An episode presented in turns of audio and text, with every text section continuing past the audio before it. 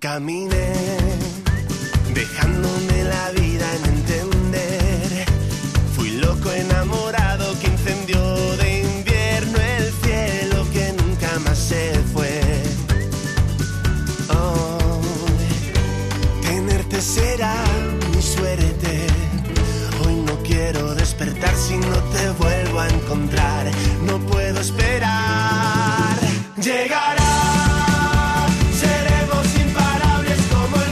Ay, qué ganas tenemos de salir de casa y darnos una vuelta, recorrer esta Asturias, que algo que les proponemos a ustedes prácticamente cada semana. Los jueves tenemos aquí en el estudio a Onofre Alonso. ¿Qué tal, Onofre? ¿Cómo estamos? Buenos días, José Manuel. Encantados de volver a tenerte aquí. Y con buen tiempo, Y además. con buen tiempo, ¿eh? no tenemos esa ola enorme de calor que están teniendo en el resto del país.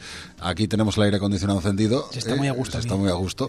Y oye, esto también invita a salir de casa, darnos Siempre. una vuelta, recorrer un poquito más esta tierra. Y por eso en Asturias Paso a Paso, cada semana, les proponemos acercarnos a un concejo asturiano. ¿eh? Ya llevamos unos cuantos, poco a poco vamos recorriendo toda la región. No les vamos a decir dónde, dónde nos acerca hoy Onofre, porque siempre lo hacemos a modo casi de adivinanza. ¿eh? No queremos plantar spoilers aquí y vamos poco a poco. ¿eh? Hoy va a ser difícil porque ay, hay cocinas que a veces, consejos como decimos, les cuesta trabajo, ¿eh? Sacar ahí O sea que hoy el nos- intríngulis. Hoy nos lo vas a poner difícil, entonces. Voy a intentar, voy a intentar, pero yo creo que... Bueno, vamos allá. Bueno, la pregunta es, ¿dónde nos vamos hoy, Onofre? A ver. Pues mira, vamos a un concejo relativamente pequeño. Concretamente está en el puesto 52 de 78 y tiene poco más de 66 kilómetros cuadrados. Vale, no aclaramos mucho todavía. En cuanto a población, eso sí, gana puestos y se sitúa en el puesto 18 con aproximadamente unos 10.000 habitantes. Vale.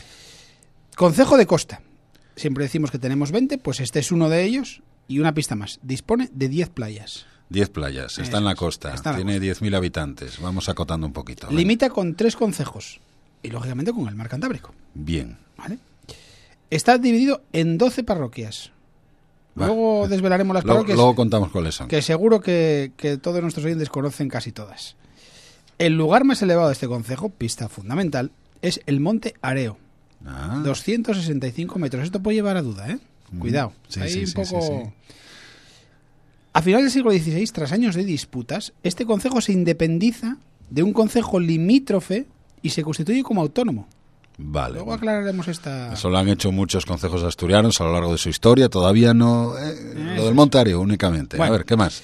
Mira, una anécdota curiosa, ocurrida en 1624, que es el insólito pleito de los delfines que enfrentó a pescadores de este concejo con los, vamos a decir, simpáticos cetáceos, aquellos eh, vecinos hartos de que estos destrozasen sus aparejos de pesca, decidieron entablar un pleito contra ellos. Anda. Y finalmente sentenciaron a los delfines a abandonar las costas y estos acataron la decisión y No sí. desaparecieron. Un monumento, obra del escultor Santa Rúa, conmemora este sorprendente suceso. Vamos qué obedientes los delfines, tú. ¿Te cuenta? Sí, sí. Fíjate, la capital de este concejo cuenta con uno de los santuarios religiosos más importantes de toda Asturias. Sí, sí, sí. Esto sí, puede eh, llevar a duda, eh, ¿eh? Sí, sí. Mira, en Asturias tenemos tres tipos de hórreos, según su ornamentación. Sí. Lo que da lugar a llamarlos según estos tres estilos. Bueno, pues bien, Yo ya sé dónde estamos. Estamos en un concejo que lleva uno de estos nombres y que se destaca sobre todo por la policromía. Sí, sí. Bueno, en 1954 se constituye en este concejo un complejo, vamos a decirlo, turístico, que casi todos los asturianos yo creo que visitamos algún verano. Sí, que ahora está el pobre de- de- muy, muy capa caída. ¿eh? Exactamente. En este concejo pasó largas temporadas estivales un escritor y jurista español que tiene actualmente en el concejo una serie de rutas basadas en sus novelas. Es cierto, es cierto. La capital de este concejo goza de una tradición no solo marinera, sino conservera. Marcas como Remo, Miau o Albo tuvieron aquí sus factorías de cabecera. Fíjate si es importante eh, que este año se va a celebrar la, los 30 años, la, la trigésima edición de la Feria de la Conserva. Y si no recuerdo mal, va a ser el próximo mes, en torno al 18 de julio, creo. Bueno, aproximadamente. Luego lo concretamos. Eso es. Y en este concejo, a pesar de no ser uno de los más poblados, como decíamos al principio, cuenta con el mayor número de medallas olímpicas de toda Asturias. Mm. Cuatro medallas, tres de Herminio Menéndez y una de Dacal. Además de un nutrido grupo de participantes en las diferentes Olimpiadas. Muy bien. Yo creo que está claro, ¿no? Yo creo que yo lo tengo claro, pero tú no sé. yo sí, yo lo tengo muy claro ya. Creo que estamos en Carreño hoy. ¿eh? Efectivamente. Estamos en Carreño, sí, señor. Capital Candás, como saben ustedes. Sí, sí, sí. Y es nuestro destino esta semana en Asturias, eh, paso a paso. Y tenemos invitado para hablar de Carreño, ¿no? Hemos invitado, como no podía ser menos, porque yo creo que nos quedamos con ganas de saber más. Y es Alain Fernández, es coordinador de Cultura y Festejos del Ayuntamiento de Carreño, además director gerente del Teatro Prendes y del Centro Polivalente La Bragaña de Candás. Es médico, presentador, comentarista, todo. Bueno, hace unas cuantas cosillas por ahí que yo creo que lo tenemos al teléfono. Lo tenemos al teléfono. Alain, ¿qué tal? Muy buenas. Buenos días, José Manuel. Buenos días, Onofre. Bienvenidos a Cantar. Hombre, estamos en la gloria, ¿eh? en Carreño, con todo lo que nos costa. Yo estoy asustado con lo de los delfines, fíjate, yo no lo sabía.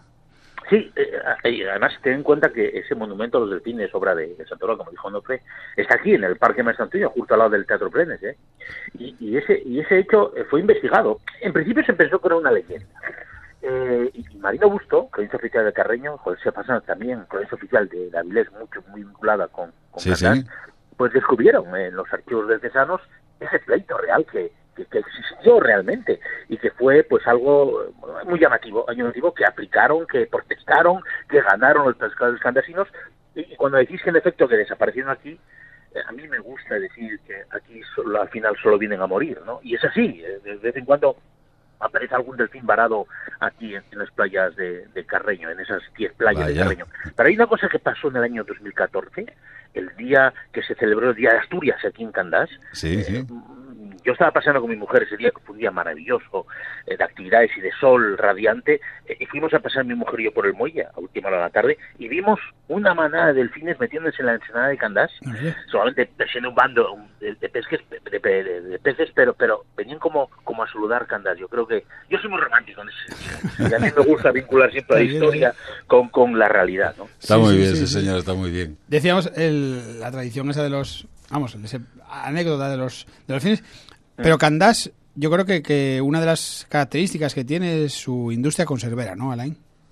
E- Era más característico que ahora, ¿no? Si tienes razón, el próximo, del 18 al 21 de julio, del jueves 18 al domingo 21 de julio, se va a celebrar la, la 30 edición del Festival de la Conserva de Candás, que es una especie de homenaje de, a, a la historia, ¿no? De Candás ya fallecida, ya no hay conserveras en Candás. Eh, hubo incluso hasta 10 a partir de solamente. Casi y una nada. cosa que hacíamos durante las fiestas, los festejos náuticos, era lo de tirar latas de conserva con premio metálico al fondo del mar. Pedíamos sí? algo, justamente, que dentro de unas latas rellenara, lo rellenara de arena y poníamos un, un, vale y lo tirábamos al fondo del mar desde una lancha eh, y la gente lo pescaba. Eso ya no lo podemos hacer. Dejamos, eh, lo dejamos de hacer el día que desapareció la última conservera de aquí de Candás. Pero sí, hay un gran vínculo. Incluso el Parque Les Conserver está asentado donde estaba la fábrica de Bernardo Alfajeme. Ahí, justamente debajo, cuando se estaba haciendo el Parque Les Conserveres, se descubrió el aljibe, el aljibe de, de la fábrica Bernardo Alfajeme, y ahí está justamente un pequeño museo, un museo de la fábrica de conservas que, que está ahí en el aljibe de, Candás, el Parque de los Conserveres, un sitio emblemático muy céntrico, ¿no? Y también la fábrica de Ortiz, que se recuperó, y, y donde, bueno, pues eh, está previsto hacer el museo de la conserva también, un museo mucho más grande, y donde realmente lo usamos para muchas cosas, para muchas actividades festivas, lúdicas y culturales. Sí, O sea, Can- está- Carreño. está claro que esté muy vinculado. Sí, no, no, además Carreño sí se caracteriza por una cosa y Carreño, y concretamente Candás, es por la cantidad de actividades que tenéis durante todo el año, ¿no? Sí, muchas actividades. Mira, si hubieses dicho una, una pista, yo creo que la gente, y José Manuel hubiese, eh, lo, lo hubiese encontrado enseguida que estamos en Candás sin Carreño. A ver. Si hubieses dicho que, que eh, en la capital se mantiene el único cine abierto en Asturias desde su inauguración en 1956, Casi nada. pues todo el mundo hubiese pensado en el Teatro Prendes y entonces hubiese acertado en Candás. Sí, hay, hay mucha actividad cultural en Candás. Y no solamente por el Teatro Prendes, sí, por las actividades festivas. También está el Museo Antón. Y ahí tenemos que acordarnos de la figura de, de Antonio García Rodríguez. Rodríguez García, quiero decir, eh, ese escultor que fue, bueno, fue asesinado en 1937, solamente vivió 26 años, pero la obra que dejó y que su familia conservó y que en el año 99 se creó el museo gracias a esa, esa, esa obra conservada, es una verdadera maravilla. Es impresionante que un chico tan joven haya dejado ese legado de esa calidad. Y el museo también, el Museo Antón también es un centro, una, eh, un centro donde se, se hace mucha, mucha cultura y también está la Escuela Municipal de Música Miguel Barrosa de Carreño, con más de 200 alumnos. O sea que sí, sí podemos decir que eh, Carreño, lo hacéis bien. Hay muchas actividades. Es verdad que lo hacéis bien. Hablas del escultor, pero sí, yo creo que una persona que ha dejado huella en el concejo fue Leopoldo Las Clarín, ¿no? Sin duda. Hombre, hombre, claro. La finca Clarín, que está en esos valles, en esa carretera eh, nacional que va de Gijón a Vilés, eh, la finca Clarín es, es, emblemática, ¿no? Y Clarín dejó mucha huella aquí, pasaba sus veranos aquí en, en Carreño, eh, y, y, en muchas de sus novelas, eh, por eso dijiste que están las rutas cardeñanas, lógicamente se quita muchos rincones de Carreño y lógicamente también eh, el ayuntamiento tenía que, eh, bueno, devolverle el favor, por así decir, y hay unas rutas cardeñanas, la última inaugurada aquí, en el centro de Candás, desde la farola hasta la fuente de Santorúa que falla la gente aguda, pues es la ruta Snob. Hay muchas rutas que vinculan eh, lo que escribió Clarín sobre el Carreño y, bueno, pues eh, lógicamente es una buena manera de descubrir también nuestro consejo. Sí, ¿Sabes cómo se llamaba la mujer de Clarín? Se la más pillado. Onofre. ¿Sí? ¿Viste tú? Sí, un nombre de mujer. Las cosas que aprende uno aquí. Sí, sí. Alain, habíamos, hablamos de, de, hechos históricos dentro del Consejo, pero hay, yo creo que hay algunos poco conocidos ¿Mm? dentro de la relevante historia de Carreño sí. que no citamos, que son ¿Mm? la batalla de Espinosa de los Monteros y el Arco del Triunfo de París. A ver, a ver. Sí, sí, en efecto, el 11 de noviembre de 1808 tropas eh, españolas eh, en la, la, localidad burguesa de Espinosa de los Monteros luchan contra los franceses eh, y perdieron, perdieron. Eh, en esa batalla participaron tropas de Carreño y de Gozón, de Candás y de Luanco. Entonces, cuando digo, ahí perdieron, ¿eh? cuando digo que está vinculado, cuando bien has apuntado, ¿no? Porque está vinculado con el Arco de Triunfo de París, yo afirmo, y, y, lo digo de vez en cuando a alumnos que vienen aquí a ver películas de versión original, que la historia de Candás está también escrita en el Arco de Triunfo de París. La próxima vez que vayáis a París, querido Onofre, querido José Manuel, queridos oyentes, uh -huh. subís eh, el Campos Elíseos y llegáis a, a ese Arco de Triunfo maravilloso, impresionante, que, bueno, elegido a, a, la mayor gloria del gran Napoleón, ¿no? Del emperador, que todavía llaman en Francia.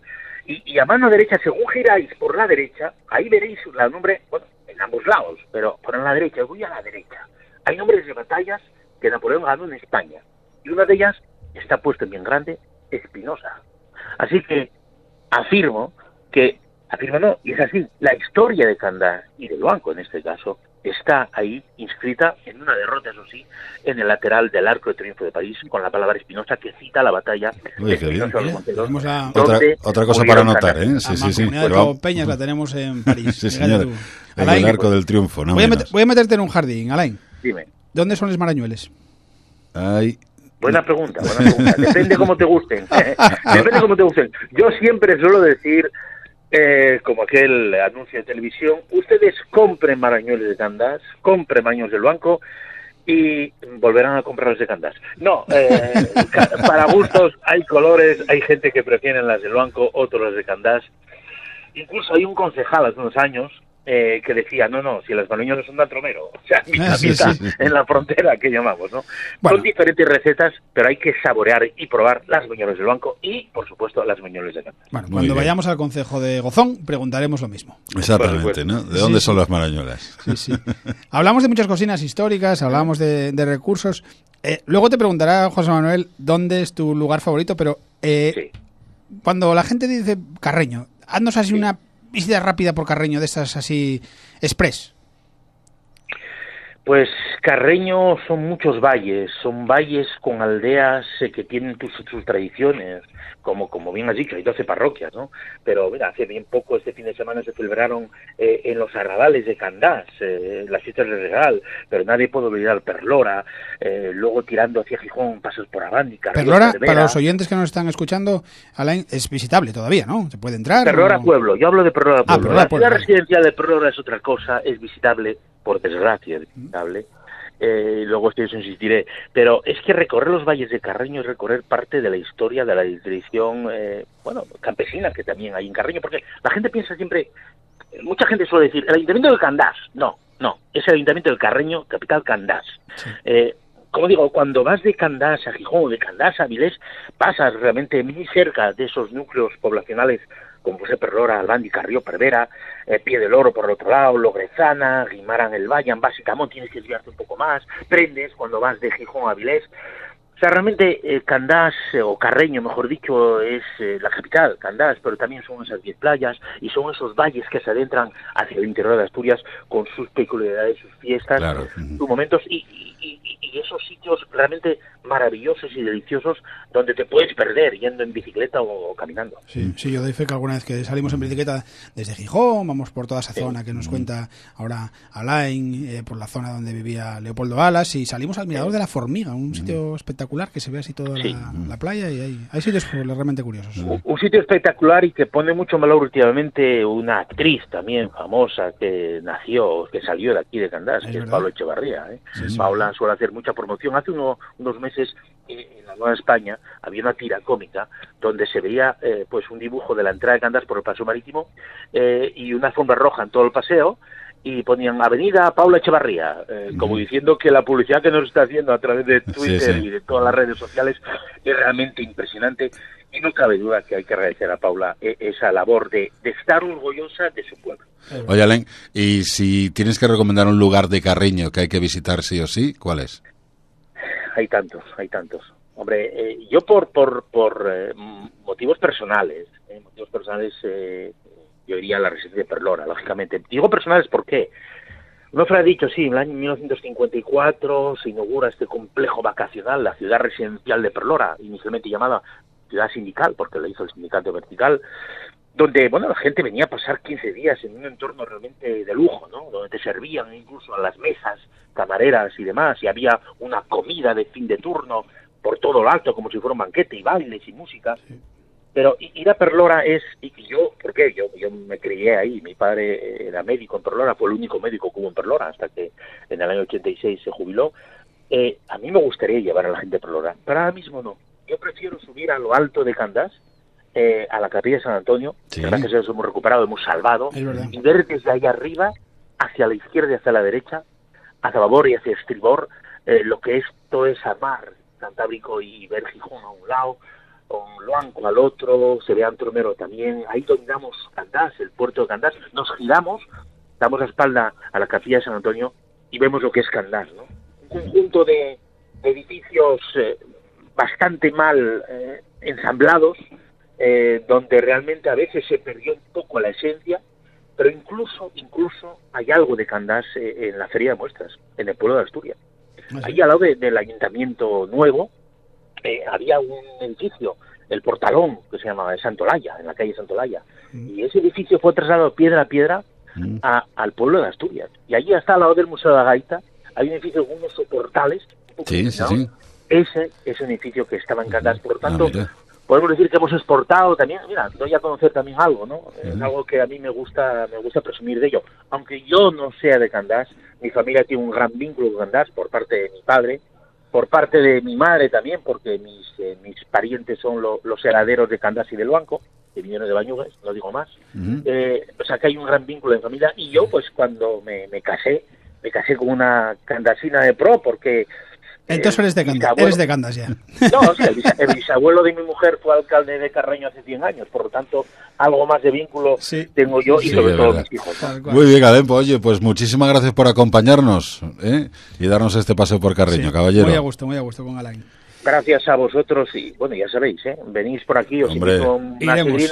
Y unos marañolines. ya Eso seguro. Solo faltaría. Gracias, Alain. Ah, Un- y, y unos sardines, por supuesto. Es Hombre, toca, sí, señor. Sí, sí, sí.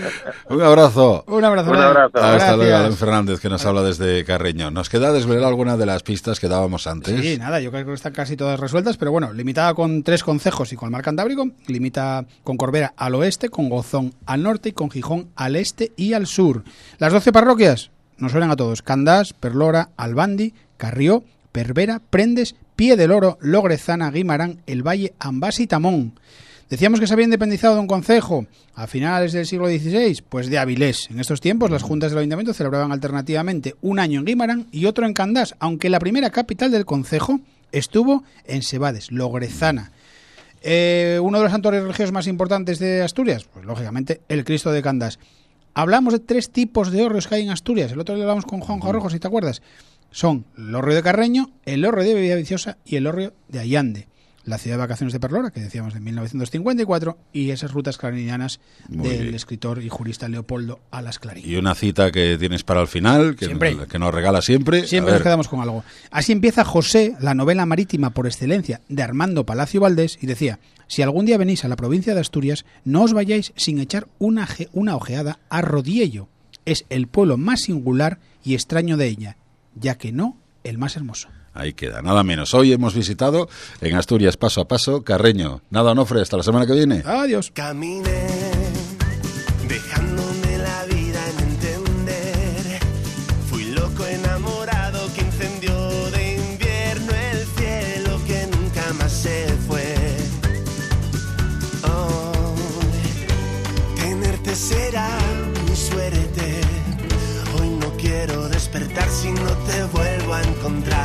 No puedo esperar.